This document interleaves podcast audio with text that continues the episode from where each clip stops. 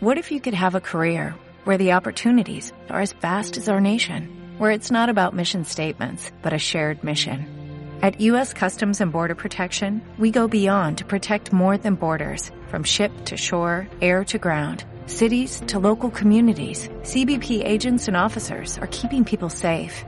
Join U.S. Customs and Border Protection and go beyond for something far greater than yourself. Learn more at cbp.gov/careers.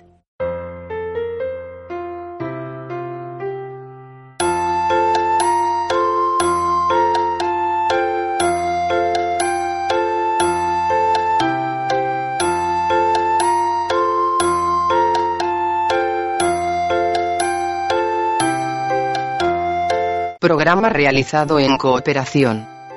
UDP Madrid. Mayores en los medios. Radio Vallecas.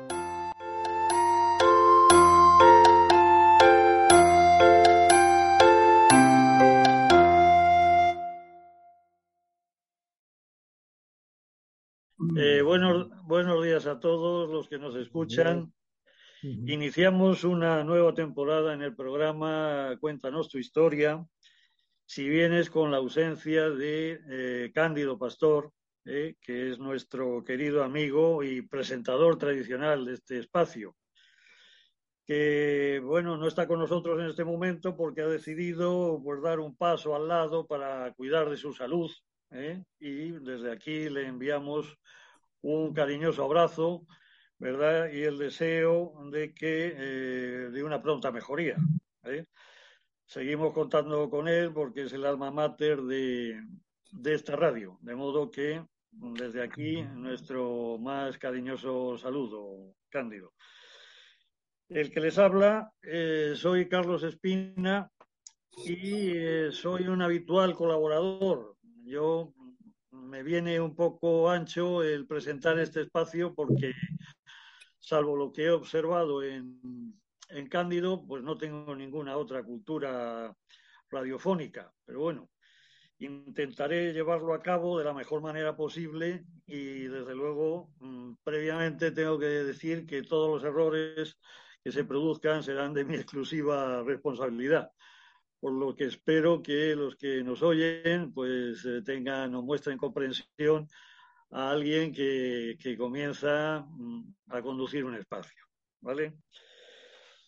Hoy me acompañan en la emisión de este espacio Julián García Villalobos, que es eh, el encargado de que lo que aquí se diga pueda llegar a todos los que nos escuchan. ¿Vale? Eh, también está con nosotros Ángel Marín, que es psicólogo en activo con una enorme experiencia en la atención clínica. También está hoy eh, Hipólito Matías, que es periodista y colaborador de este espacio y de otros de Radio Vallecas.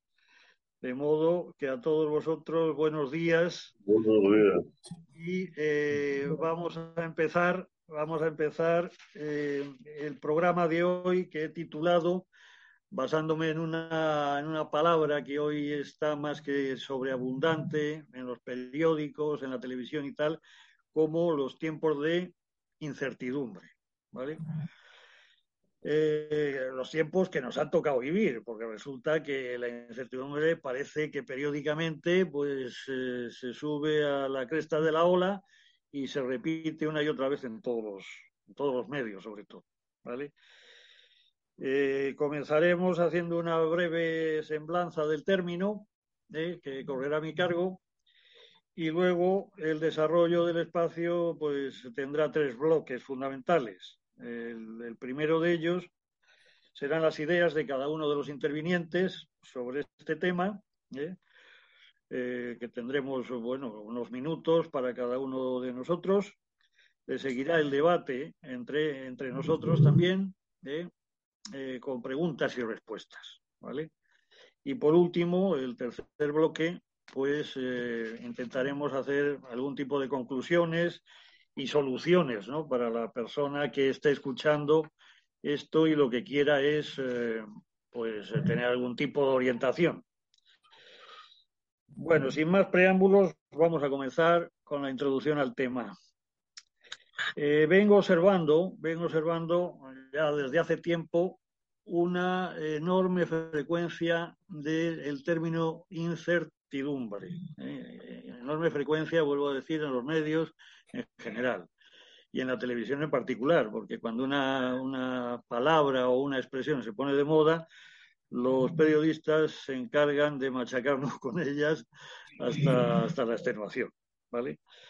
No solo está en la prensa económica, ¿verdad? Con la incertidumbre de la situación de, que estamos pasando, ¿verdad? De inflación, de la deflación, de tantos términos que para la mayoría de nosotros son muy oscuros, pero que bueno, que los periodistas manejan con, mucha habilidad. También hay incertidumbre en, en, qué va a pasar con esta guerra, que ha, esta guerra, o no sé qué, cómo llamarlo, porque no es una guerra convencional, la de Putin, me refiero, ¿verdad? Eso también nos causa, pues, incertidumbre, ¿cómo no?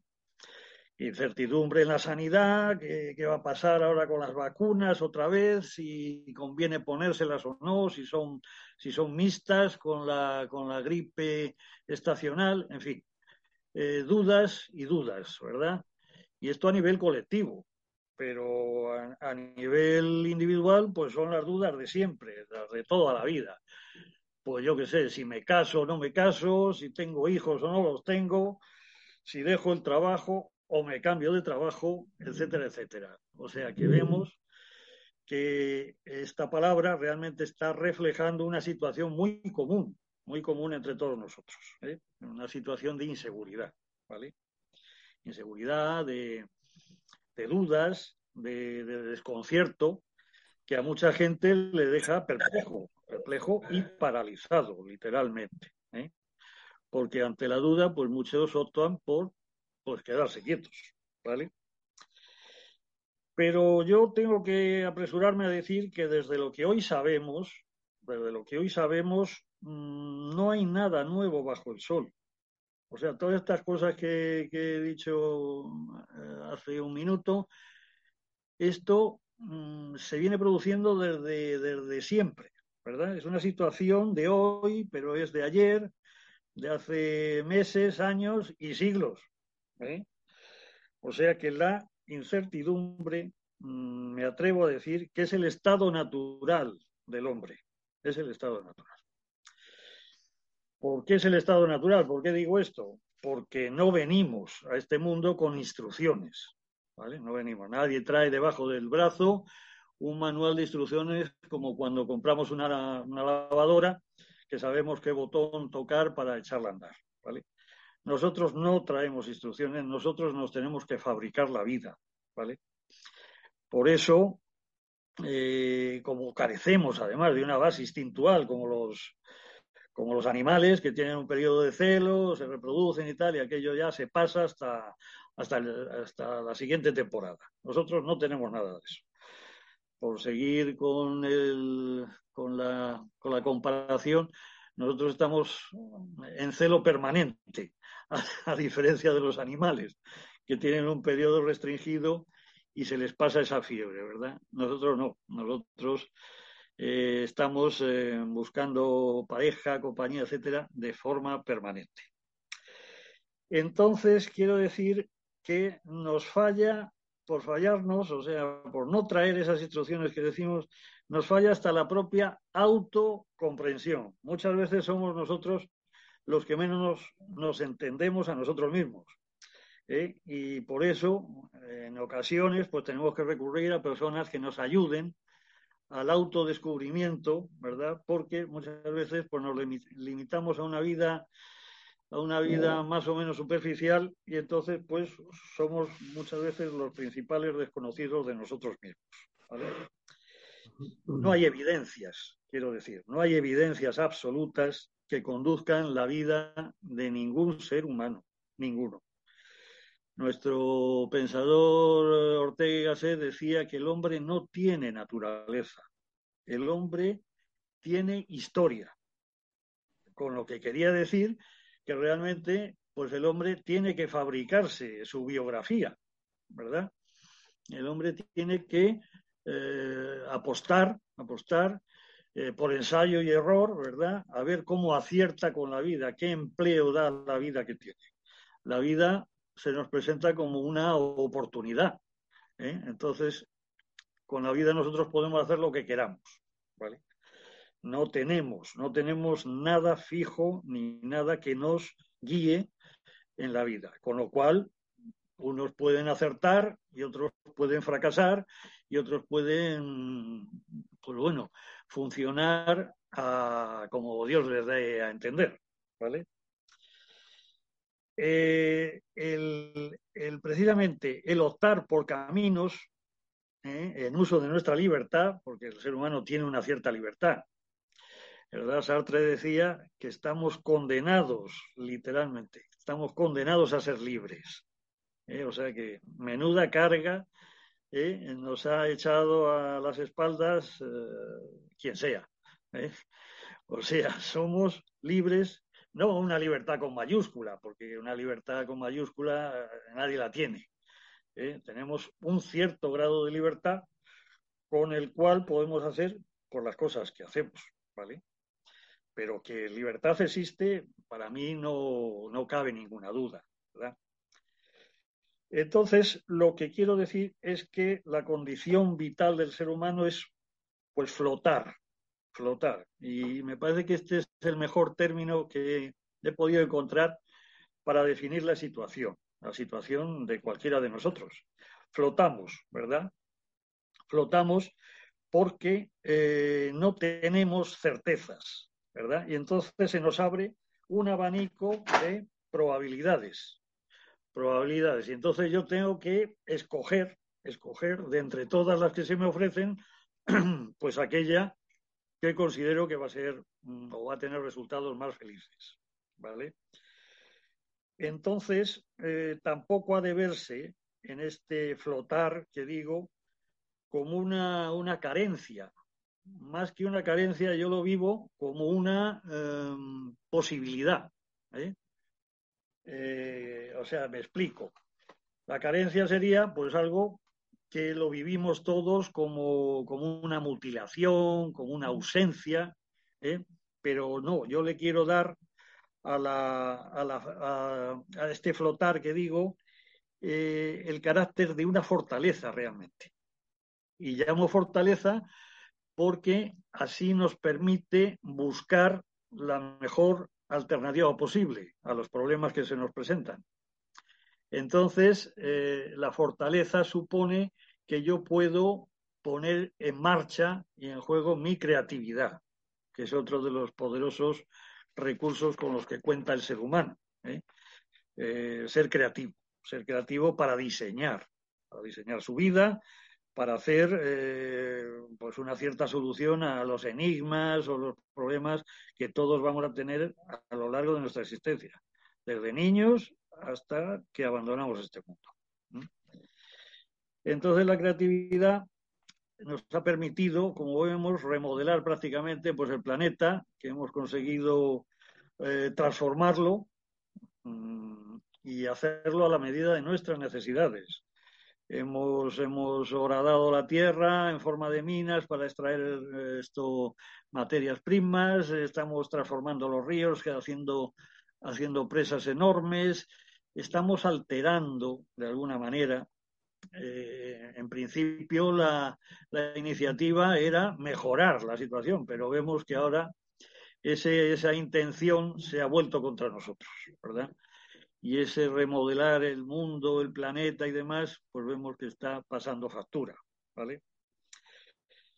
Eh, de todas maneras, hemos conseguido muchas cosas. Los seres humanos, a través de la historia, hemos eh, domesticado, se puede decir, domesticado la naturaleza, haciéndola, eh, poniéndola a nuestro servicio y pues creando el mundo este que hemos fabricado entre todos. ¿eh? Porque todos, por acción o por omisión, tenemos algo de responsabilidad en esta situación. ¿Vale? Está claro que la libertad a la que aludía antes es la que nos permite optar, optar, elegir, ¿eh? Eh, volver a pensar las soluciones que se han dado hasta ahora para mejorarlas, para cambiarlas eventualmente, desde el ejercicio de la voluntad, porque aquí es una palabra la de la voluntad me refiero, que parece que nos da miedo utilizar, ¿verdad? Pero la voluntad ha sido un motor de cambio. ¿eh? Primero hay que diseñar el plan, pero luego hay que ponerse a ello, ¿verdad? Hay que ponerse a ello y pues crear las diversas alternativas que vemos que según la cultura en la que estemos, el hombre ha dado a, su medio, al mundo, ¿no? Bien es cierto mm, que la libertad tiene que ser producto de un equilibrio, ¿vale? Un equilibrio. No podemos cargar las tintas en uno de, los extremos. Normalmente siempre son dos extremos porque el mundo de lo humano es binario, ¿verdad? Es binario y entonces eh, nos movemos siempre entre el blanco y el negro, ¿vale? De todas maneras, la libertad nos permite ir de lo impreciso, de lo impreciso que es nuestro mundo, hacia mm, situaciones más precisas y más bien delineadas que, al principio, ¿verdad? Y esto en todos los órdenes, ¿eh? en todos los órdenes. En el orden humano, en el político, eh, en fin, en todos los órdenes.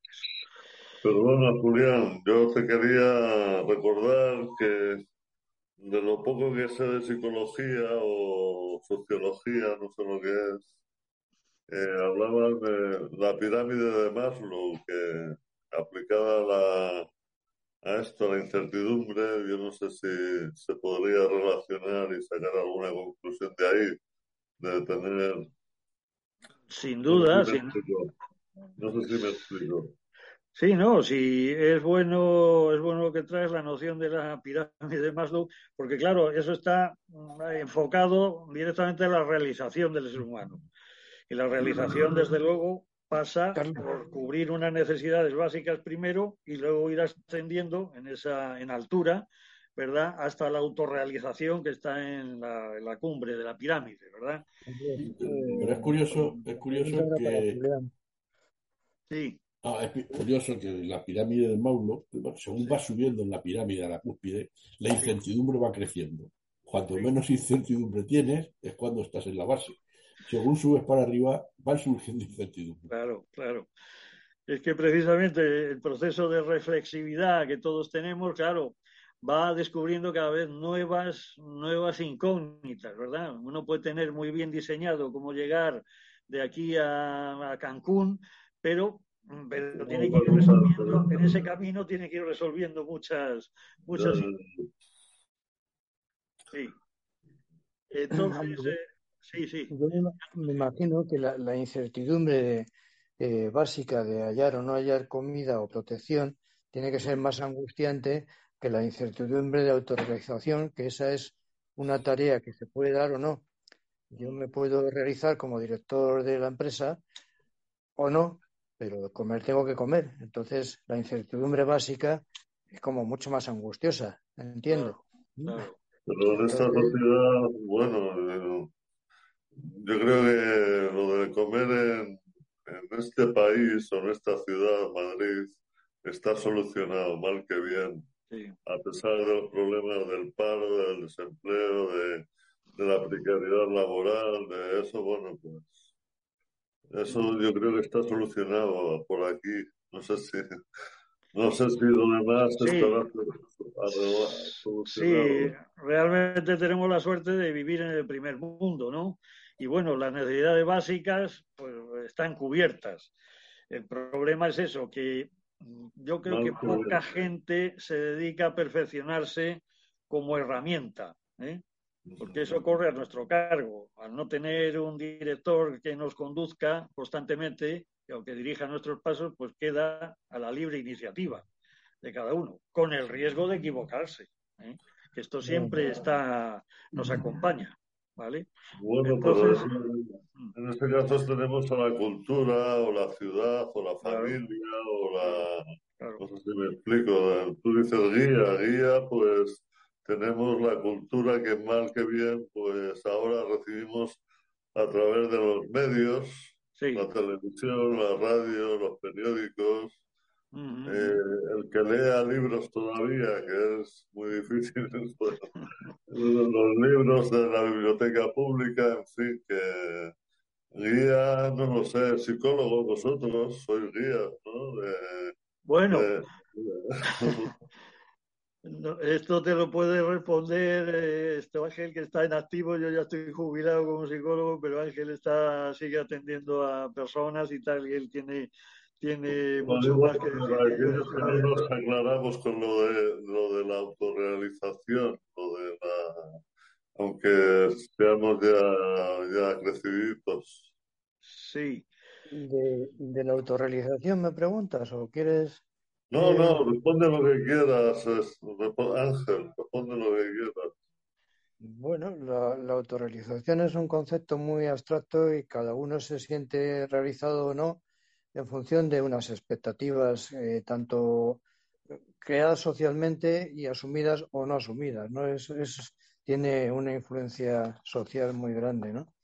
Si te encuentras realizado o no. Y es demasiado abstracto el concepto, ¿no?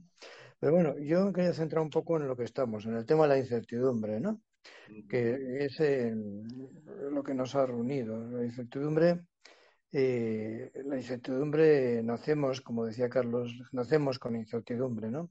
Y es una cuestión de la especie, incertidumbre filogenética. Nacemos, bueno, desde el principio de los tiempos, el hombre eh, se aparece sobre la Tierra poco a poco y, la gran incógnita es qué va a pasar en, el minuto siguiente, ¿no? Si me va a comer un depredador o si voy a encontrar yo la caza para comer, ¿no? Siempre hay incertidumbre. Luego hay unas incertidumbres, mm, dependiendo del momento, más o menos angustiosas, ¿no? Y, dentro de la ontogenia, dentro del desarrollo de cada individuo, pues las distintas etapas por las que vamos pasando, infancia, adolescencia, adultez, eh, senectud, pues cada etapa pues tiene mm, distintas preocupaciones, distintas incertidumbres, ¿no?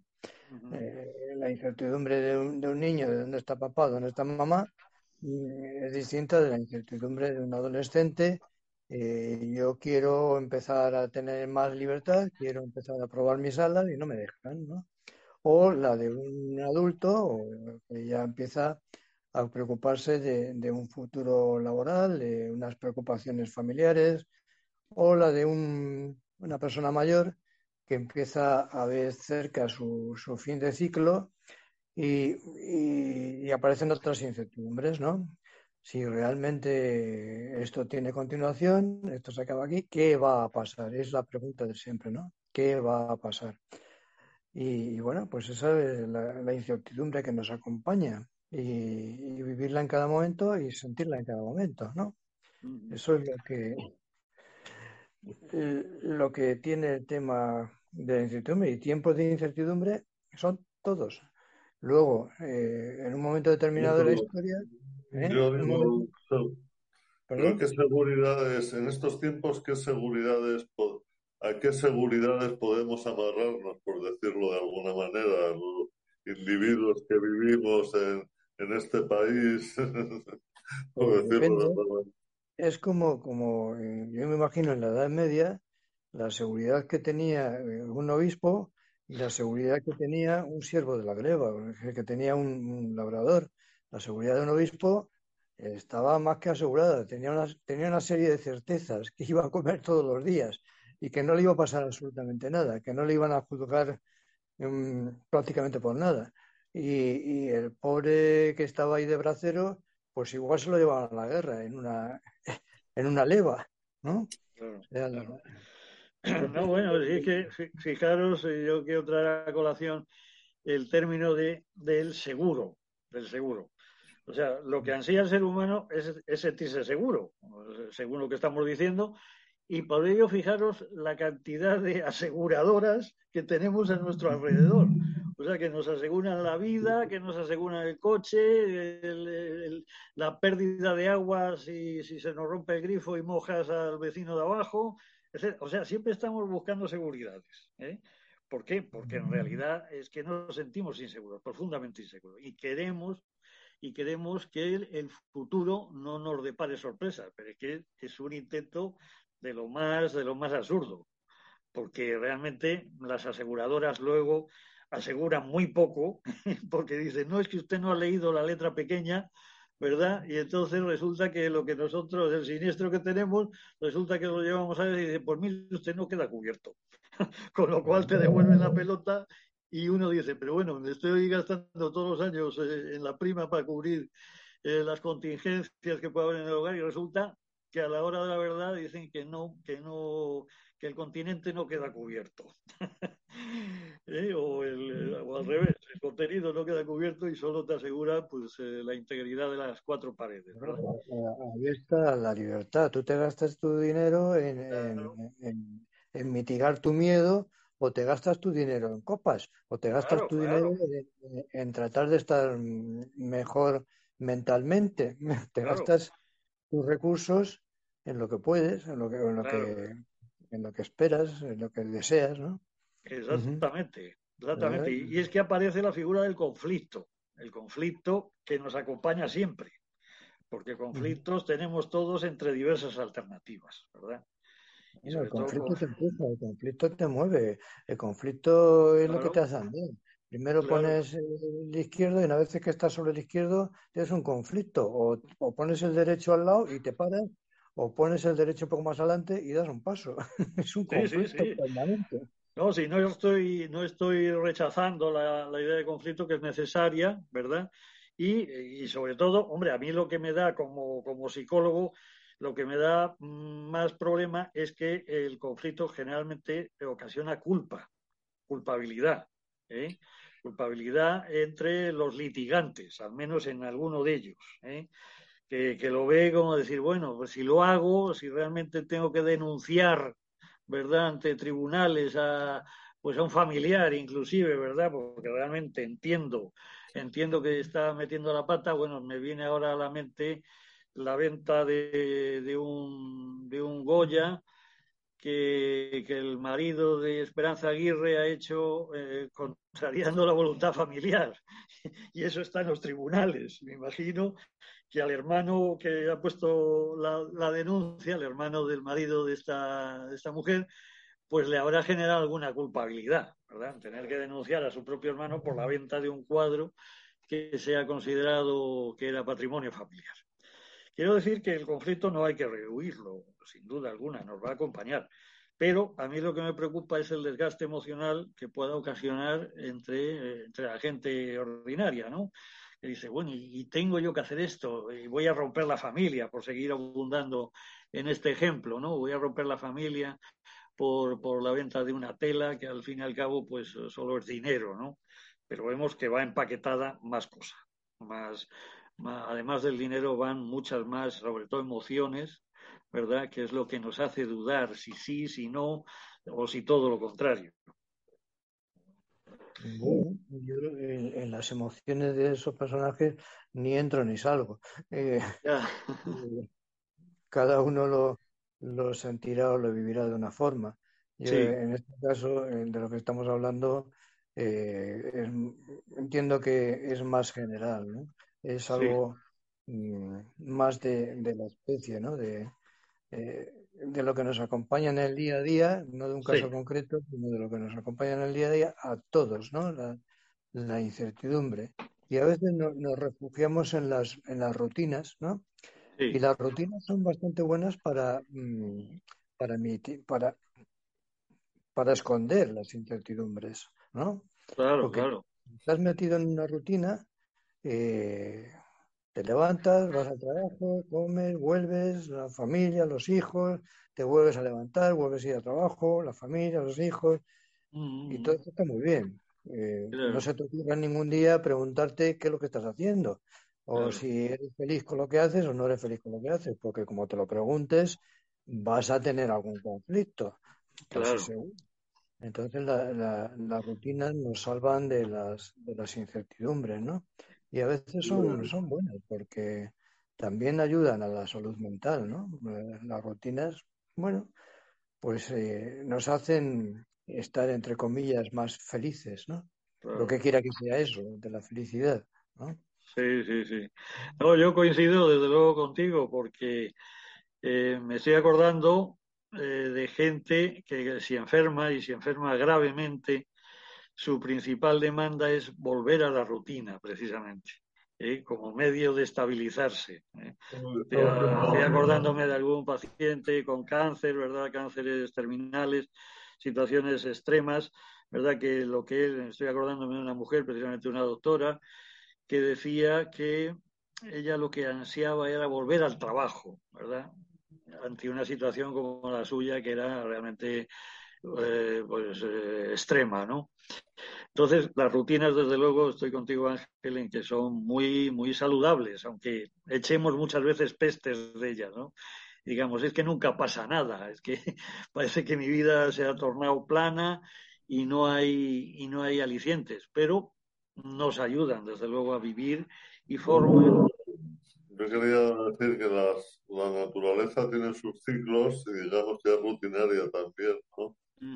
Tenemos unos ciclos que vitales, digamos, o cronometrados, que cada cosa tiene su tiempo. Eh, no sé, quería señalar.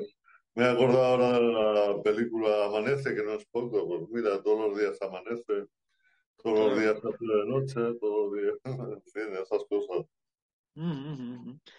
No, y además la, la, posibilidad de esto de rehacer.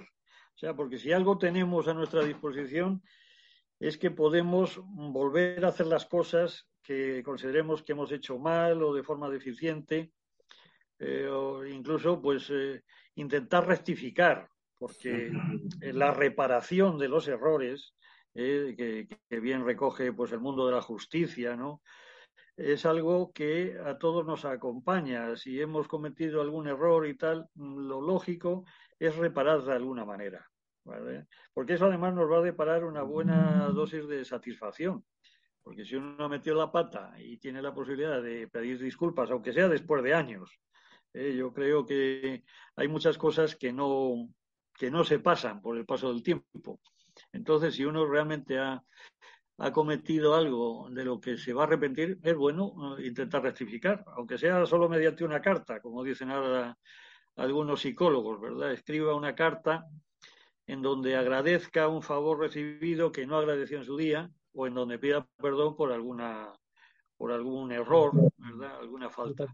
Carlos, que yo creo que, que los errores realmente eh, no existen. Errores, mm. el error en sí eh, aparece a posteriori. Cuando tú estás haciendo una acción, mm. la mayoría de las veces las, hace, las haces con conocimiento de causa y no es un error, la haces con conciencia y sabiendo lo que estás haciendo. Sí, sí. El error aparece cuando pasa el tiempo, miras hacia atrás y te das cuenta de que hay una información que no conocías, que no conocías y que, y que gracias, debido a esa información que no conocías, has cometido un error. Por ejemplo, si tú estás atracando un banco lo estás atracando con plena conciencia, ¿no? Eh, resulta que no estás cometiendo ningún error, porque lo estás, lo estás haciendo con plena conciencia. El error surge después cuando te das cuenta de que había una cámara que te han grabado y te han reconocido y te han atrapado. Entonces hay un error. Lo has hecho mal. sí. un error. ¿no? pero fíjate que yo esto me estaba refiriendo a ese error que cometemos de forma impulsiva. ¿Verdad? y... surge por lo mismo falta de información. Ya, ya. Pero si... porque, no le has echado sal a, la comida, pues es que en ese momento no sabías que tenías que echarle sal. ¿eh? El, error es falta de información, falta de conocimiento. Mm, el error realmente casi no existe, existe a posteriori cuando tienes la oportunidad de darte cuenta después de que, de que ha faltado algo, ¿no? Pero es después, no cuando lo estás cometiendo, ¿no? a, mí lo que me llama la atención, ¿sabes? Es eh, pues esos, esos, esos errores que se cometen eh, sin pensar. Estoy pensando ahora, no sé si os acordáis de un periodista ya, ya antiguo que se llamaba, se apellidaba Amilibia, Amilibia, ¿eh? Entonces resulta que este hombre iba o salía de un aparcamiento acompañado de una, de una señorita, ¿verdad? Y entonces alguien eh, miró e increpó a esa, esa acompañante de Amilibia entonces el otro, ni corto ni perezoso, eh, esto bajó la, la esta, ¿cómo se llama? el departamento eso que llevamos en el interior de, los coches y sacó una pistola. Sacó una pistola y disparó sobre el tío que había insultado a, su mujer, con resultado de muerte. A esos, a esos, a esos, eh, a esos actos me estaba refiriendo, ¿sabes, Ángel? Porque dices, es, es, un acto impulsivo que no ha pasado por la cabeza, ¿eh? que ese sujeto inmediatamente en un ataque de rabia o de furia española, es verdad, dijo, yo tengo que defender el honor de mi acompañante y pues eh, ni corto ni perezoso disparó sobre esa persona. Claro, uno luego se dice, es que yo no pude, me imagino, se lo habrá preguntado este personaje muchas veces, es que yo no pude controlar ese impulso, yo, yo, no podía haber hecho otra cosa para evitar la muerte. ¿Sabes? Yo a eso es lo que me llama la atención, ¿verdad? El, el, que no tengamos siempre claramente dibujado en nuestra cabeza el riesgo de nuestras acciones, ¿sabes? El riesgo, el riesgo de equivocarse, porque aquí entraría en juego la ética, la ética, la, lo que eh, debemos y lo que no debemos hacer. En este caso que planteas, mm. eh, a posteriori eh, seguramente se preguntaría Mm, que no está en la sociedad adecuada. Que el error es que en otra sociedad o en otro momento a lo mejor eso hubiera sido adecuado, pero en esta sociedad y en este momento lo de pegarle un tiro a alguien porque mira a tu mujer, pues como que ya no se lleva, ¿no? y, entonces, pues el, error es eh, que está mal ubicado, que, está en, otra, en otro contexto y está viviendo con unos parámetros mm, de otros tiempos, ¿no? Entonces, quizás ese sea el error. Sí, no, hay un relativismo cultural siempre que nos acompaña, ¿verdad? Por lo que, porque lo que es aquí malo, a lo mejor en nuestras antípodas no es tan malo. ¿verdad? Quería, sacar, a colación la limitación de nuestro conocimiento a propósito de lo que ha dicho Ángel, de que todo error es falta de información o falta de conocimiento. Yo quiero decir, quería resaltar que los individuos somos limitados, las sociedades también, eh, aunque tengamos una, la sociedad como sociedad tengamos más amplia visión sobre las cosas, más que el propio individuo, pero que aún así tenemos un conocimiento, información, etcétera, limitado. En nuestro ámbito, como decías tú al principio, Carlos, nuestra libertad es limitada, digamos, por decirlo, o la voluntad que tenemos para realizar esa libertad. Ya. Bueno, yo creo que sí, de alguna manera eh, estamos eh, todos de acuerdo porque lo que nos enfrentamos es al fenómeno humano, ¿verdad? Que es pluridimensional, ¿verdad? Que está afectado y tironeado de alguna manera por tantas, tantas, tantas demandas, ¿verdad? Que muchas veces, pues eso, esto induce una confusión que te deja perplejo, que es a mí lo que un poco me asusta más. En los individuos más vulnerables, pues frente a la toma de decisiones eh, inevitables, por otra parte, eh, lo que les puedes es sembrar una, una parálisis porque no saben por qué decantarse y entonces ahí tenemos a un sujeto que está sufriendo, ¿verdad?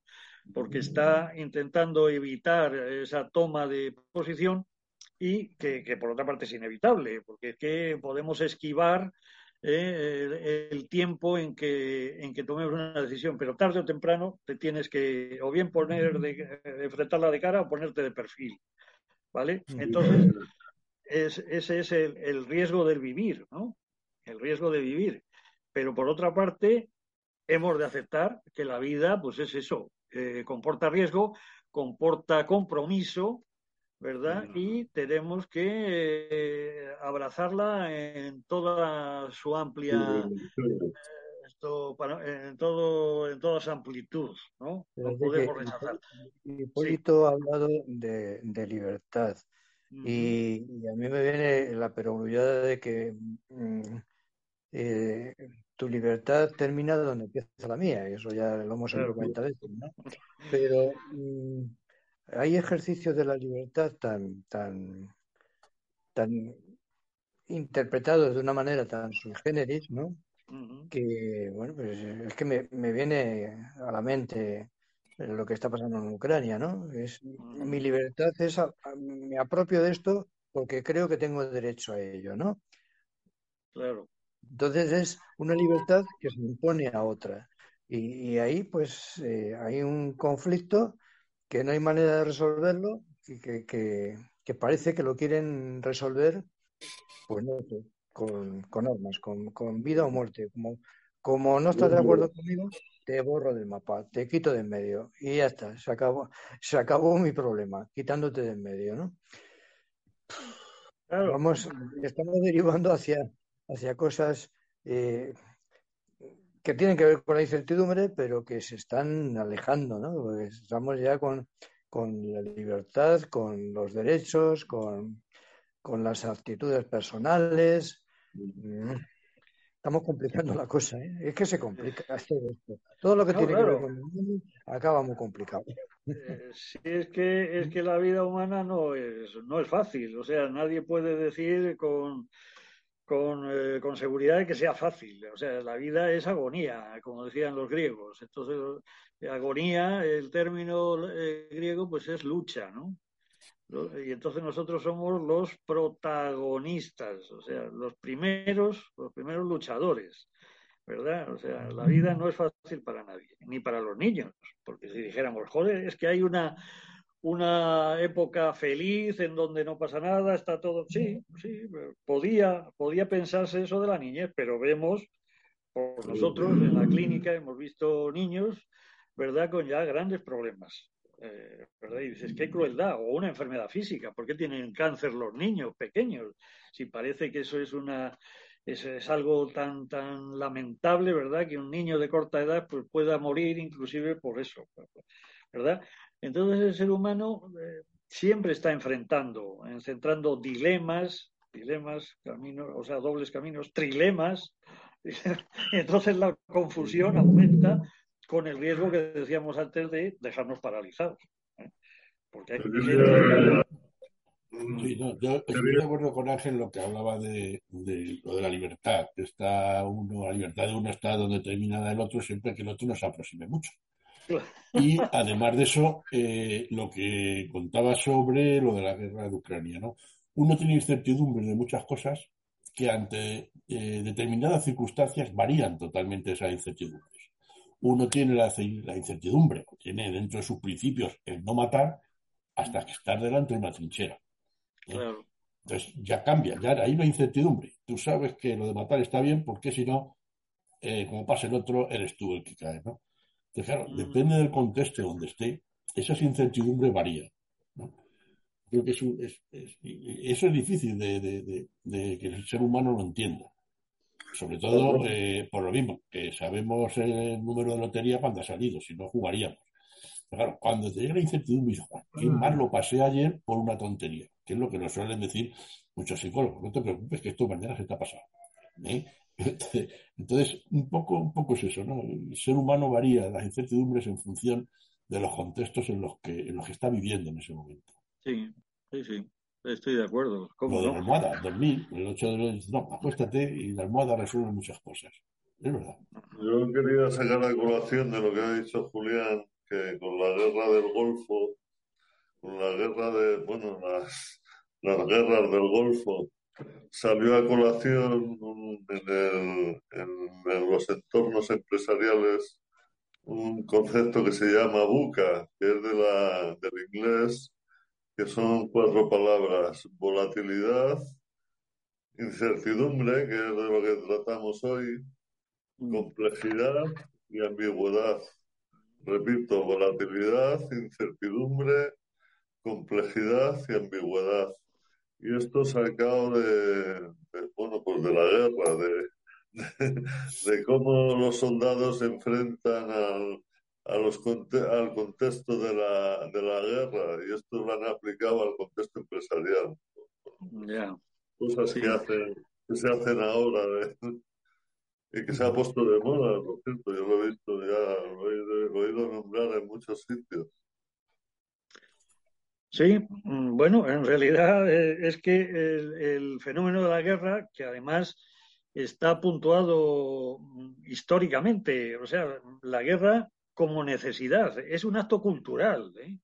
O sea, aunque nos parezca una monstruosidad, ¿eh? la guerra, el, enfrentamiento entre comunidades y tal, pues es un acto cultural, que vemos además que tiene una, una, razón, una razón económica, ¿verdad? Porque hay que vender, si se producen cohetes, hay que vender los cohetes, y los cohetes se venden a gente que esté pues en el campo de batalla, ¿no? Entonces quiero decir que es que ese es el riesgo, otro de los riesgos que acompaña al ser humano.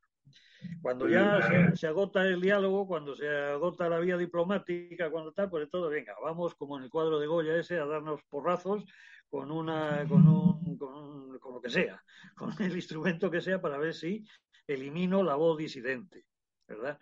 Pero claro, es que el ser humano además, entre sus múltiples riesgos, está lo de, pues, pues el nacionalismo, que estáis, eh, a que estáis refiriendo, según yo lo entiendo. Nacionalismo es una idea ponzoñosa, ¿verdad? Es una idea tóxica que eh, se infiltra, se infiltra sigilosamente, ¿verdad?, en la mente de los de los que, pues eso, declaran la guerra, eh, porque, porque, claro, hay que defender la patria, la patria, aunque sea chica, ¿no? la patria chica de mi pueblo, de, de de abajo, Perdona, que te corte, pero es que eh, todo eso está, eh, está dentro de, nuestras características. El sentido de pertenencia a un grupo es mm, la base de, los nacionalismos. Yo pertenezco, eh, yo soy de, tal provincia. eso ya me da una identidad. Y como tal identidad, soy distinto de ti, que eres de otra provincia, ¿no? que eres de otro pueblo. Y ya se sabe, podemos quedar para una Adrea los de Villarriba contra los de Villabajo, ¿no? ha sido así en la infancia. Venga, quedamos con Adrea. ¿Por qué? Porque tú eres. Y, hay un anuncio de detergentes que lo emplea. Los de Villarriba lavan más limpio que los de Villabajo. Entonces, como tenemos esa, esa idea de pertenencia, que creo que está, debe estar por ahí por los genes, pues mm, es que lo de las guerras se explica pero yo quería sacar Profundamente por una cuestión económica, profundamente por una cuestión económica y popularmente por una cuestión de pertenencia. Porque, claro, nosotros somos más guapos que los otros.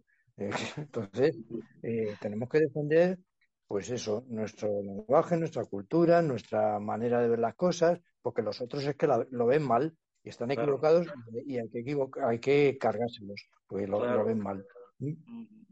Entonces, Pero bueno, eh, estaremos de acuerdo. Económicamente se aprovecha. Quien sabe aprovecharlo lo, le saca partido. ¿Qué quieres que te diga? Ya, ya. Yo creo que tenía problemas internos en, su. y que una manera de afrontarlos ha sido eh, hacer, bueno, declarar la guerra, porque ya hace 14 años, bueno, y aparte de los problemas de la OTAN y de su necesidad de, en fin, que no sabes, no, no, no, mejor no hablo de este tema porque no sé en realidad. Sí. Es muy complicado, muy complicado. No, pero bueno, yo lo que sí quisiera resaltar es que la guerra es, en cualquier caso, el fracaso de la, de la razón, ¿no? Eh, yo entiendo, claro, eh, yo entiendo que, que, está bien, pues eso de sacar la bandera ya sea la cuatribarrada o la, o la otra, pero bueno, eso vale para consumo interno.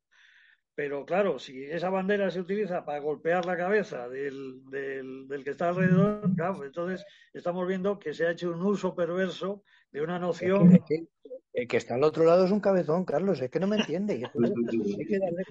No, me estoy acordando, me estoy acordando de las cruzadas, ¿verdad? Que íbamos a rescatar los altos lugares, ¿verdad? De manos de los infieles. Y además íbamos dando cristazos, o sea, ¿no? O la, o la, el descubrimiento de América, ¿verdad? Los indios eran tontos y, y adoraban ídolos y nosotros detectábamos la auténtica fe. No, no cometamos el error, Carlos, de juzgar desde nuestros tiempos, juzgar tiempos pasados. ya, ya, ya, Porque entonces vamos a, a, ser tan, tan, tan populistas como los que ahora quieren cambiar los nombres. dentro del relativismo imperante se puede hacer, eh, dentro del relativismo, que el todo vale, en teoría, mm. pues se puede hacer el relativismo radical, por decirlo de alguna manera.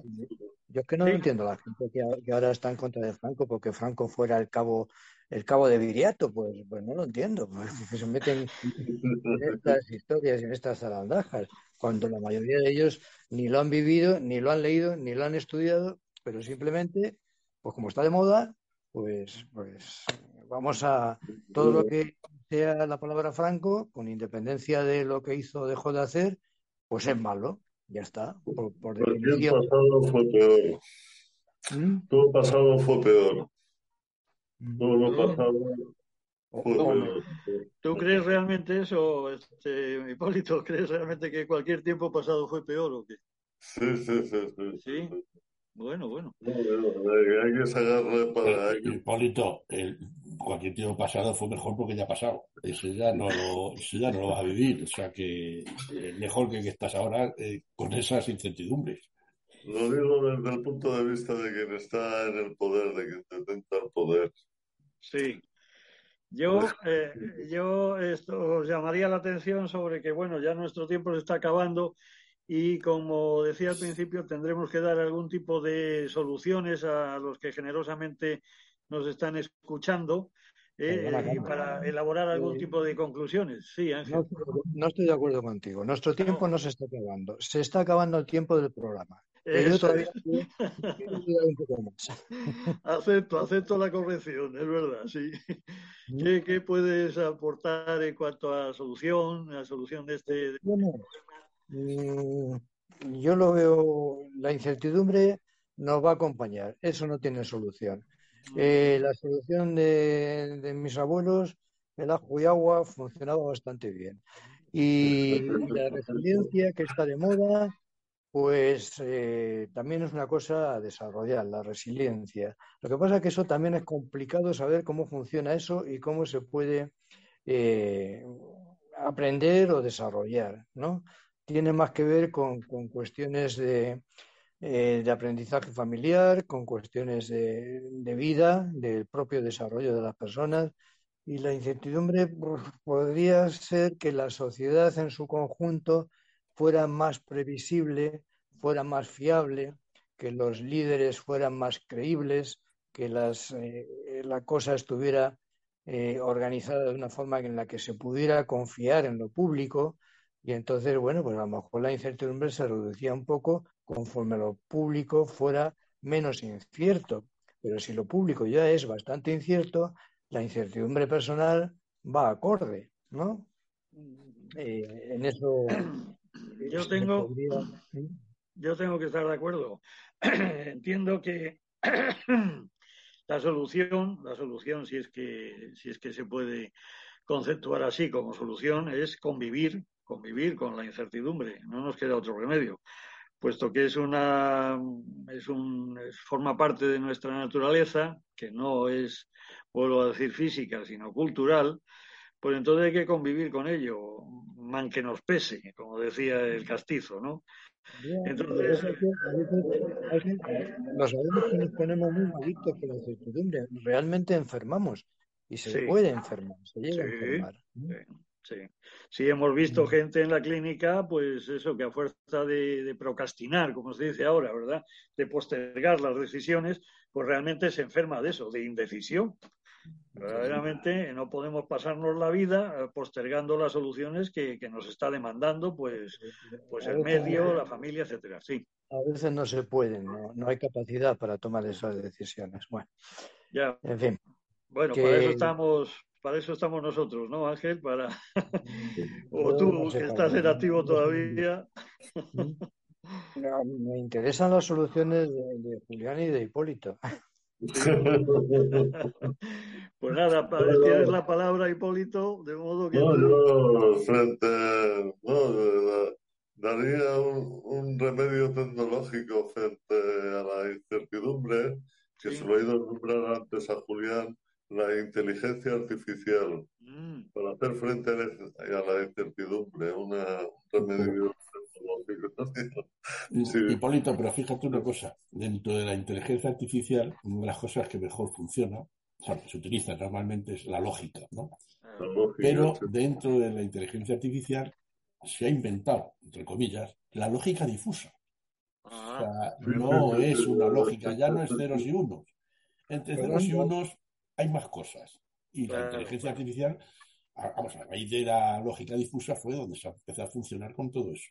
O sea, no es blanco todo ni es negro todo. Pues ahí está. uno al otro hay, y luego yo cojo lo que más conviene en cada momento de ese. Entonces, la incertidumbre, pues nos pasa lo mismo. Eh, la incertidumbre en función del contexto, del propio tiempo, del entorno en el que estás, va variando, ¿no? Y a eso nos acogemos, lógicamente, para seguir para adelante. A mí bueno. la, inteligencia artificial me preocupa porque no creo que sea tan artificial. Detrás de esos programas hay personas que los desarrollan y los desarrollan conforme a unos intereses y a unos criterios. Entonces, inteligencia artificial, no. Mira, inteligencia mm, de quien la desarrolla y con las intenciones de quien lo desarrolla. O sea, que vamos a ver, los ordenadores, mm, los ceros y los unos, mm, en principio, son tontos, en principio.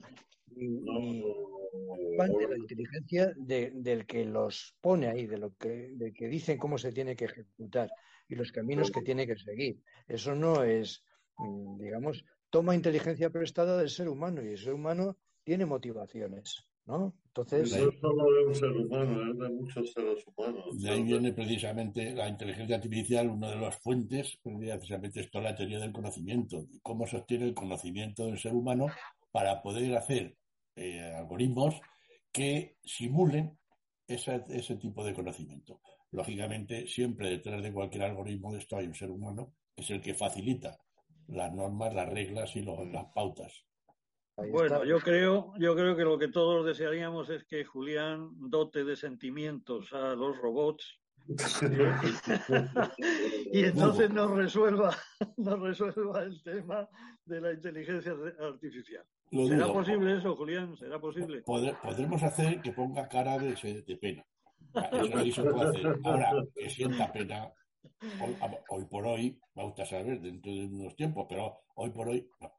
O sea, detrás de la inteligencia. La inteligencia, además, hace poco, ayer, ayer estaba una charla de inteligencia artificial ahí en, con uno de los grandes poppers de la inteligencia artificial en España.